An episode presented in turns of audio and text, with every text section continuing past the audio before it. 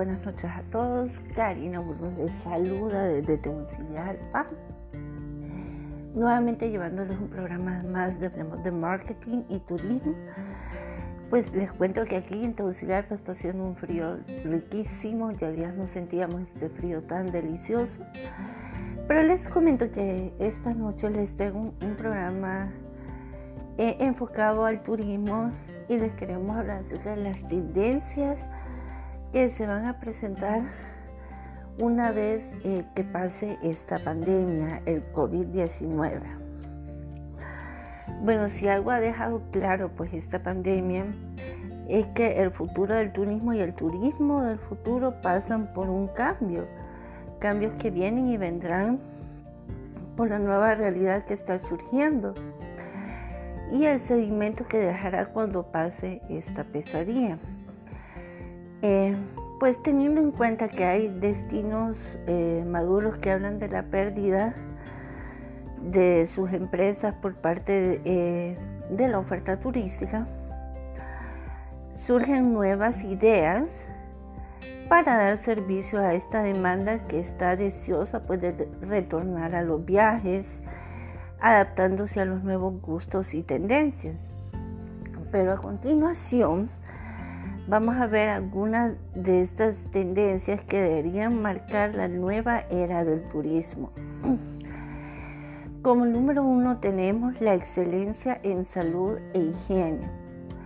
La excelencia en el servicio y más aún en países que destacan por este factor como, como España, por ejemplo, se verá muy reflejada y al menos en los primeros años post-COVID en temas de salud e higiene.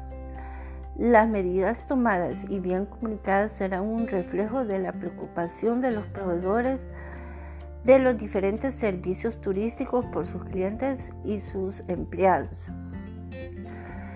La tendencia número dos, como aspecto número dos, es la comunicación como aliada para el éxito. Lo que quiere decir que las estrategias de marketing el desarrollo de nuevos productos y el servicio adaptados a los nuevos gustos y necesidades se irán marcando la diferencia entre éxito y el fracaso. También lo hará la comunicación eficiente en todas sus vertientes adaptada a cada nicho de la demanda. Como número 3, tengo la tecnología para conocer al cliente.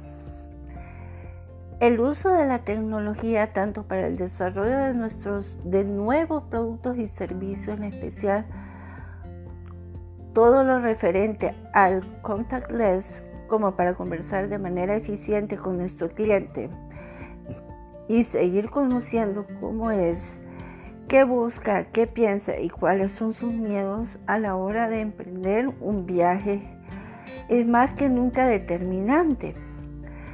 Destacan también otras tendencias como la inteligencia artificial para la comunicación asistida en los primeros niveles, la realidad virtual como herramienta de marketing de los destinos, la gestión de los datos o los sistemas de pago alternativos, entre otros. Como número cuatro tenemos el regreso de las agencias de viajes. Y si nos hemos fijado un día, esta industria estas empresas pues fue una de las más afectadas eh, durante el paso de, esta pandemia. Y hoy, hasta hoy en día hay agencias que han cerrado totalmente, no han podido retomar sus labores. Pero de la misma manera, estos avances suelen traer un back to basics. Y vemos que las agencias de viajes al menos las que apliquen lo anteriormente mencionado, surgirán como beneficiarias gracias a su rol como generadoras, ya sea de manera real o percibida de la tranquilidad de sus clientes. Em, el quinto aspecto son los destinos creados para los 12 meses del año. También tenemos como aspecto número 6, el teletrabajo como fórmula para emplear la oferta. Yo pienso que esto es algo muy importante que se debe de tomar en cuenta. Eh, este tipo de, de rol, ¿verdad? Es de esas tendencias que ha venido para crecer de manera exponencial, tal y como ponen de manifiesto algunos destinos que ya están buscando su hueco en el mercado. La colaboración entre los diferentes entes que componen el destino y los diferentes tipos de alojamiento será esencial a la hora de atraer a una demanda que busca nuevos destinos y que resulta un factor fundamental en la desostacionalización. El aspecto número 7 está la apuesta por un turismo para todos y todas. La accesibilidad cada vez más en auge debido en parte al envejecimiento de la población continuará pues su justo crecimiento y seguirá aportando mayor confort no solo a las personas que tienen necesidad especial, sino también al resto de la población. Eh, pues no olvidemos que la accesibilidad es esencial para la población, en especial para un 7%, buena para un 40% y cómoda para el 100% un turismo regenerativo y consciente. ¿A qué nos referimos? La sostenibilidad ya era pues tendencia creciente antes de pasara pues esta tragedia, esta pandemia. Pero ahora debe convertirse en un cine wow known para los diferentes destinos y operadores.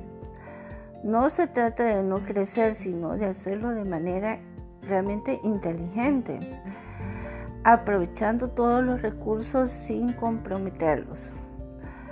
Otorgarle valor gracias al apoyo al turismo es una de las claves y es uno de los pilares fundamentales del turismo regenerativo. Y como último aspecto, número 9, realizando trabajo conjunto necesario. Aquí las sinergias y colaboración público-privada, público-público y privadas-privadas serán más necesarias que nunca en la reconstrucción de un sector que es de todos y realmente para todos. Y te pregunto, para ti, ¿cuáles serán las claves del turismo post-COVID. Me gustaría pues que en los próximos eh, podcasts que esté llevándoles a ustedes podamos llevar más información al respecto. Si a ti te interesa saber que hablemos de algún destino en especial, que busquemos mayor información, pues eh, yo con todo gusto estaremos brindándole la mayor información en este programa y pues queremos conocer, ampliar más el turismo, eh, darle su aporte, eh, hacer que el turismo crezca.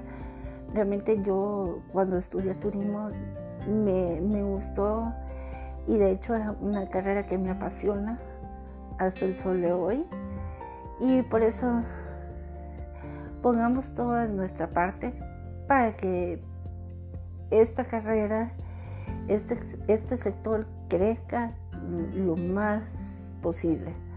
Bueno, me despido de todos ustedes y esperando la próxima semana llevarles un tema de marketing. Siempre llevo alternamente eh, temas diferentes. Así que, bueno, los esperamos y me despido de ustedes. Un abrazo desde Tegucigalpa. Buenas noches y hasta la próxima. Bye.